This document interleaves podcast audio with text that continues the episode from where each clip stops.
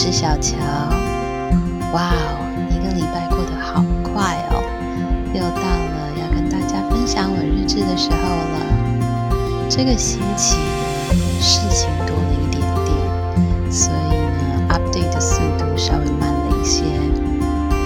嗯，希望呢有在收听节目的朋友们，欢迎你们到小乔的 IG 看看照片，然后留言给我，让我知道在听我的呃 podcast 哦。好的，那上个礼拜呢提到了就是第五天的 Barcelona 的行程，嗯，今天呢要谈谈 Day Six 第六天啊、第六天的行程了。那其实呢，呃，我在 Barcelona 的时间呢就是大概一个礼拜，嗯，所以呢，就是我要离开的前一天了，也是我们 Barcelona 这个特辑呢最后的一集。那今天会有谈到圣家堂，在节目的最后呢，也会跟大家分享一下这个伟大的建筑，那会谈谈它的一个简短的历史跟介绍。不要忘记收听。那我们一起用声音旅行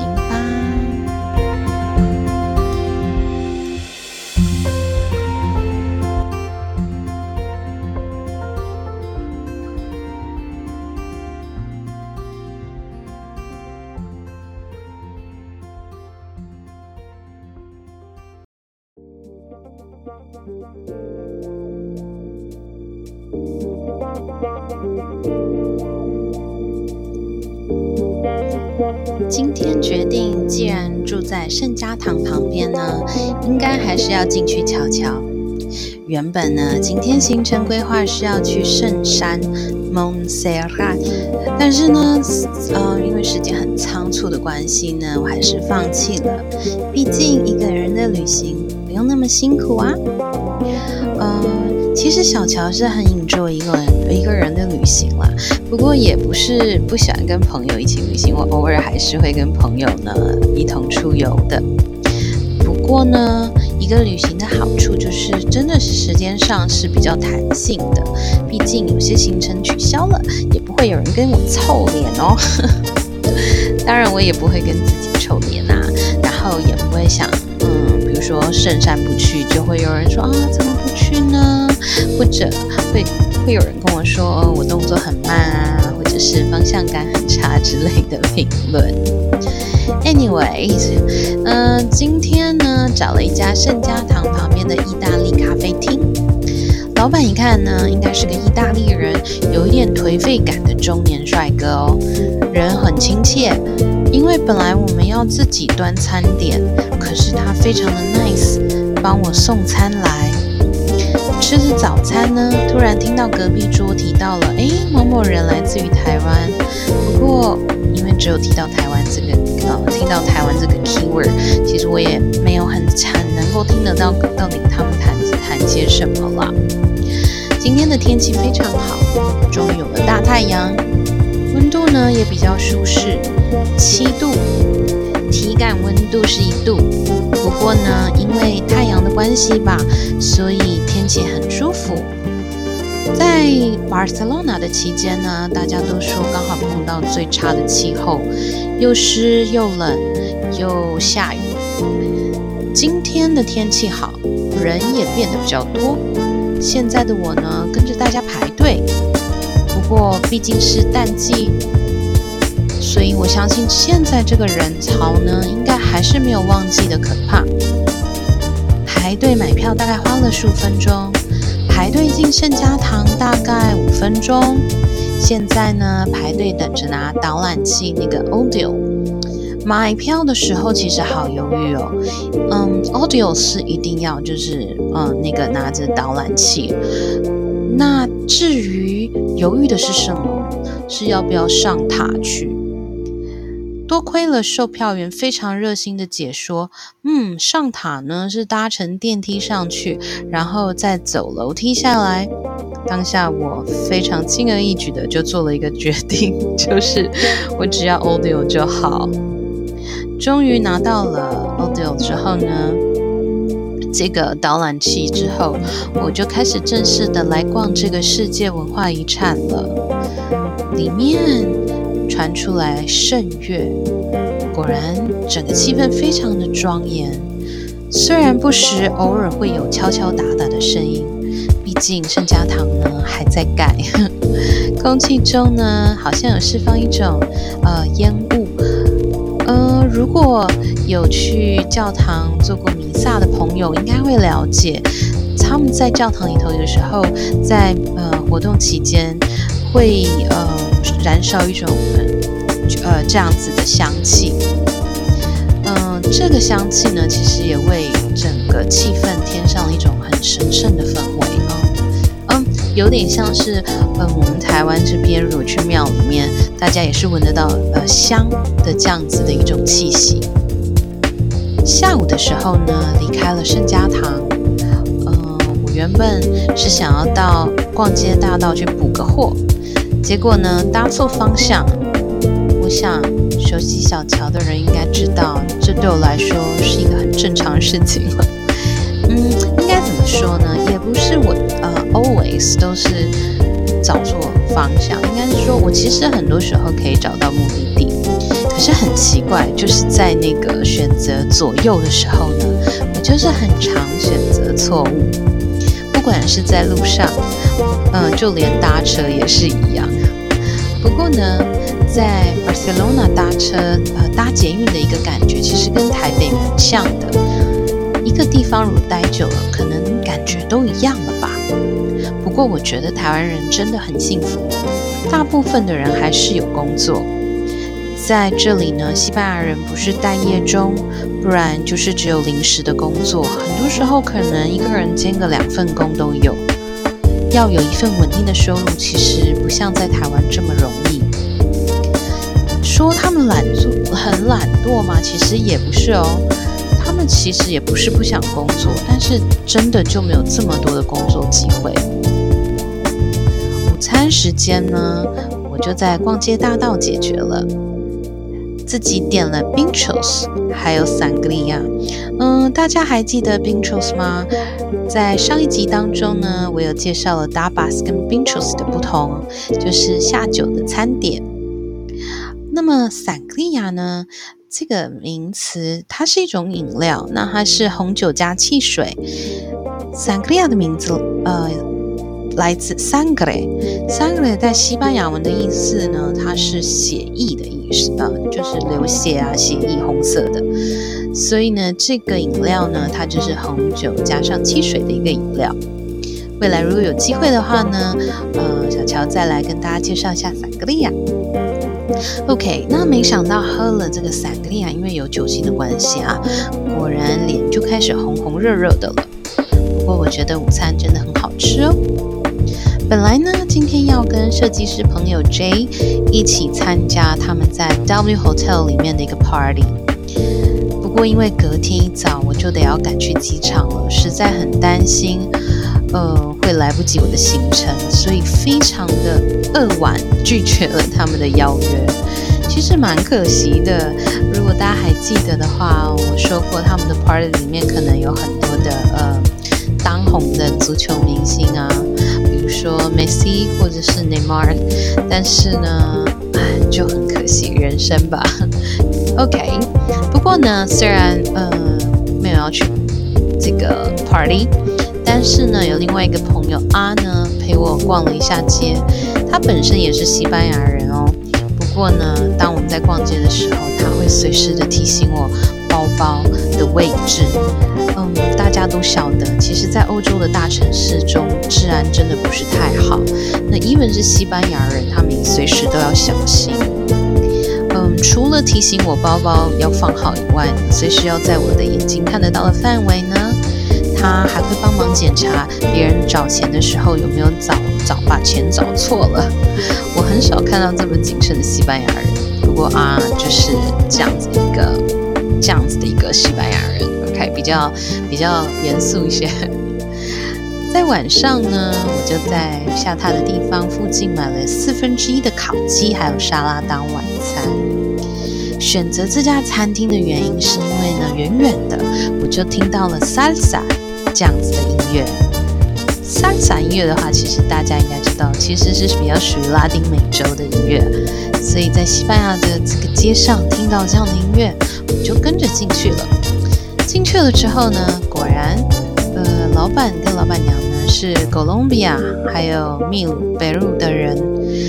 那我告诉他们我去过中美洲地区，那细数我去过的国家，顿时呢竟然忘记我去过哥伦比亚。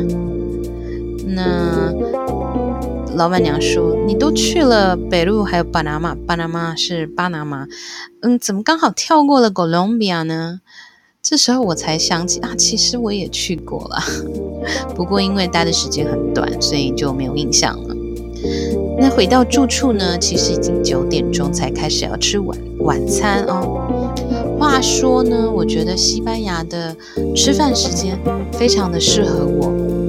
他们早上十点的点心时间，其实就等于我的早餐。中午两点才吃，晚上呢八点吃晚餐，或者是八点以后。我觉得这样的时间非常恰当。只是我唯一无法忍受的，可能就是睡太少。总之呢，今天要打包行囊了。我想我应该会很怀念这个城市吧，只是不知道未来是否还有机会再来。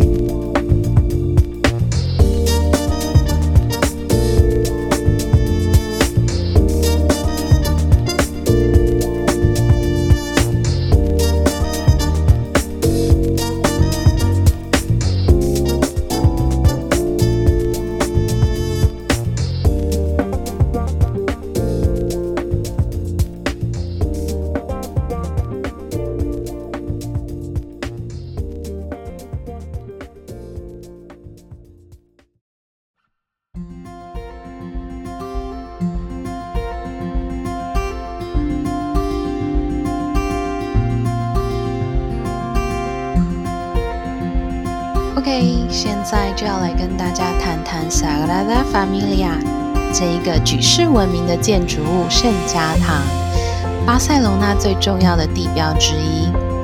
嗯，英文的话可以说是 Holy Family。历史有一点长哦，希望大家有点耐心，慢慢听。嗯，Sagrada Familia 呢，它呃是从一八八二年开始建造的。迄今应该是一百三十五年喽。那最开始是由 Francisco de Paula de Villar 设计的，当时候的设计是以新哥德式风格为主，特色呢就是哥德式的窗户 o g i v a l window。不知道大家有没有看过，就是呃，这个长长的窗户，那上端是尖尖的，随即往下呢又有弧形的样子，接下来是接直线型的这样子的窗户造型。那当然呢，还有呃所谓的扶壁，英文是 buttress，就是呢支撑墙面的建物，有的是和墙面一体成型，那也有是中空支撑着墙面的。那另外呢，还有尖形的钟塔。不过呢，由于材料成本的一些技术性的因素呢，原本的设计师他就被替换为当时正发光发热的安东尼·高第，就是我们大家所熟知的高第，他就来接手这个建案了。那他所规划的呈现风格呢，就完完全全颠覆原来的哥德式风格。在一八八三年的时候呢。即便他手上还有很多其他的建案，不过高第呢就正式的着手圣家堂后续的建筑事务了。一八八五年，Chapel of Saint Joseph 圣约翰，嗯，应该是圣乔呃乔治，他的圣约瑟，sorry，圣约瑟的地下圣堂呢就完工，并举办了弥撒。一八九一年的时候，开始了圣诞立面 （Nativity Facade） 的建筑工程。有的人是说诞生立面了。呃，圣家堂呢，它总共有三个立面，有圣诞立面 （Nativity Facade）、受难立面 （Passion Facade） 以及荣耀立面 （Gloria Facade）。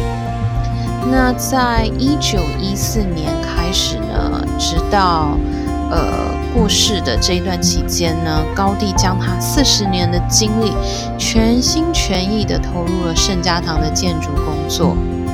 在一九二五年诞生立面的 San Barnabas 中塔完成。一九二六年，高帝因车祸离世。那么圣家堂的工作后来就继续由他的学生 Dominic Sagra Sagranies 来接手。在一九三六年的时候，如果大家对于西班牙的历史有一点点概念的话，这个时期呢，西班牙发生了内内战。那因为内战的关系，其实有许多的设计图还有照片都摧毁了。那小型的石灰模型呢，也都被毁损，就是圣家堂的小型模型。所以到了一九三九年的时候呢，由 Francesc de Paula Quintana 接手圣家堂的管理。那当时候呢，就找了，还好在高地的工作室里面留下了一些资料，包括刚刚说的设呃设计图啦，那还有一些照片等等，所以圣家堂的建筑才得以继续下去。到了一九五二年的时候呢，圣诞立面完成了，也首次揭幕。到了一九五四年的时候呢，就开始为第二个受难立面来呃筹资建筑的费用。一九六一年的时候呢，圣家堂博物馆成立，开始就会向观光客来解释说明这个伟大建筑的历史、建筑的技术啦、艺术以及相关的象征等等。一九六六年，原本管理者 Francesc de Paula Quintana 过世了，后来就由 Isidre Buch Buch y Guada 还有 Use Bonet y Gari 接手。不好意思，这些人名真的不太好念哦，因为他们其实是嗯加泰隆尼亚这个地区的另外一个语言，叫做啊嘎达兰。那嘎达兰这个语言呢，它其实是西班牙文跟呃法文的，就是综合体。那不好意思，要跟听众朋友说抱歉，就是我不会念这个嘎达兰这个语言，所以他们的名字有一些呢就不太好念。OK，那么我们接下来谈到了一九七七年的时候呢，受难立面的钟塔也完成了。OK，聪明的听众。数学好的朋友们，那我们现在剩下几个没有完成呢？是的，其实就是差这个受难立面，还有最后的荣耀立面。那么，一九七八年的时候开始盖受难立面旁边的一些区域。在一九八三年的时候呢，Francisc Cardoner 以呃 Blanche 接手建筑工程。那一九八五年由 Jordi Bonet 以 Armengol 呃，作为圣家堂首席建筑师以及管理人，那另外还有 Joseph Maria Subirash，他是负责了雕刻的团队。终于在二零一零年的时候呢，受难受难立面的相关工程终于完成了。在二零零五年的时候呢，受呃圣诞立面。还有地下圣堂呢，最早呃就是最早盖好这两个项目呢，被联合国教科文组织 UNESCO 列入了世界遗产。二零一二年的时候呢，Jordi 法利呢又从 Jord 呃 Jordi Bonet 的手中接下了首席呃首席设计师还有管理者的这个棒子，那并继续朝着高地这样子设计图，呃继续去完成相关的作业。那到了二零一六年，门徒圣母玛利亚以及耶稣的塔呢，这相关的工程就开始了。二零一八年的时候呢，十字架就放上了受难立面。二零二零年呢，呃，耶稣跟呃圣母玛利亚的塔的高度呢，就已经超过了受难立面以及圣诞立面的高度了。OK，那大家呢或许会好奇，到底有多少座塔呢？其实圣家堂呢总共有十八座的尖塔，这其中的十二座呢代表十二个门徒，那还有四座呢，代表的是四福音书的作者。那另外呢，还有两座分别代表了耶稣以及圣母玛利亚。就在二零二零年三月呢，因为 COVID-19，呃，新冠肺炎的关系，其实圣家堂的工程暂停了。那直到了十月份才开始复工。那目前呢，圣圣母玛利亚的塔还在盖。那预计呢，会在十二月的时候加上十二道光芒的星星，也就是说到时候呢，将会照亮整个 Barcelona 的天空哦。OK。那我们现在来谈谈，呃，我们这一位有名的建筑师高第吧。高第呢，他其实年轻的时候呢是一个花花公子。如果大家有兴趣，可以上网去看一下高第年轻的呃样貌，其实是个大帅哥哟。不过呢，当他开始圣家堂的建筑工作之后呢，他过的就是很朴实的生活。他的生活中呢，呃，就是圣家堂的工作以及回家喽。就跟他所有的建筑风格一样，其实他的建筑特色呢，就是融入非常多的大自然元素。以圣家堂为例的话呢，如果曾经造访过的听众应该会知道，在他的大厅里面呢，其实就能感受到被许多大树围绕着的那种感觉。那整个大厅大殿里面呢，就很像一个彩色的森林。为什么是彩色呢？其实，因为它内部的采光，采光其实是自然光。那透过许多颜色的彩绘玻璃呢，光线洒入室内的那种感觉呢，就很像置身在童话森林中。其实，小乔去过了很多的教堂，那也有很多的教堂是用了彩绘的玻璃。不过，真的还没有一个教堂真的有像，嗯，圣家堂这样子。采光那个感觉就是真的是非常的有一些迷幻的感觉，它的光线的透度，我在想或许是跟材质有一些关系，呃，非常的不一样就是了。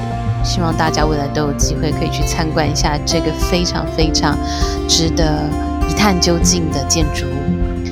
另外呢，在圣家堂内，呃，它的墙面上呢。有很多蜂蜂窝的图样，那也有很多的雕刻上，其实都看得到植物的形象。根据国家地理杂志的说法呢，圣诞另一面上方的柏树象征着永恒的生命，绿色的叶子，树枝上有白色的雪花石膏鸽子，象征虔诚的信徒呢，他的灵魂啊进了天堂。所以这棵树呢，可以说是象征神圣三位一体的生命之树。那么谈一下高第的话呢，他其实呢出生在铜匠世家，铜就是嗯 copper 那个金银铜铁的铜了。那虽然他在纺织工厂里里头当过学徒，不过后来呢，他就去了 Barcelona 学习建筑。就如我们在谈嘎萨巴秀那一集有提过哦，高地的风格就是特殊的线条以及它独特的屋顶景观设计，还有很著名的马赛克瓷砖风格。也因为这些特色呢，它为巴塞罗那打造了许多著名的地标，并且留下今天介绍的这项伟大建筑物圣家堂。不过，比较令人唏嘘的是，其实高地的过世呢，呃，是因为一场车祸。那这个意外发生在一天高地从圣家堂结束工作之后要回家的路上，在路上被呃电车撞到了。那他被送到了医院，可是其实呃到在三天之后呢，大家才。竟然发现，就是哎，这个为什么设计师不见了？后来才知道，原来躺在医院的这一位，嗯，因为电车撞倒的人，其实就是这位伟大的建筑师安东尼高迪。Well，呃，我希望呢，你们都能喜欢今天的日志还有介绍哦。其实就在日志呃里头提到的隔天，我就打包行李离开巴塞罗那这个美丽的城市了。所以下一集呢，小乔呢就会跟大家说说另外一个城市的旅行哦。希望你们要继续收听哦。另外提醒大家，可以到 IG 上看看照片，留言给小乔，给我一些继续用声音带动大家旅行的一些动力，好吗？我们下次再一起用声音旅行喽，拜拜。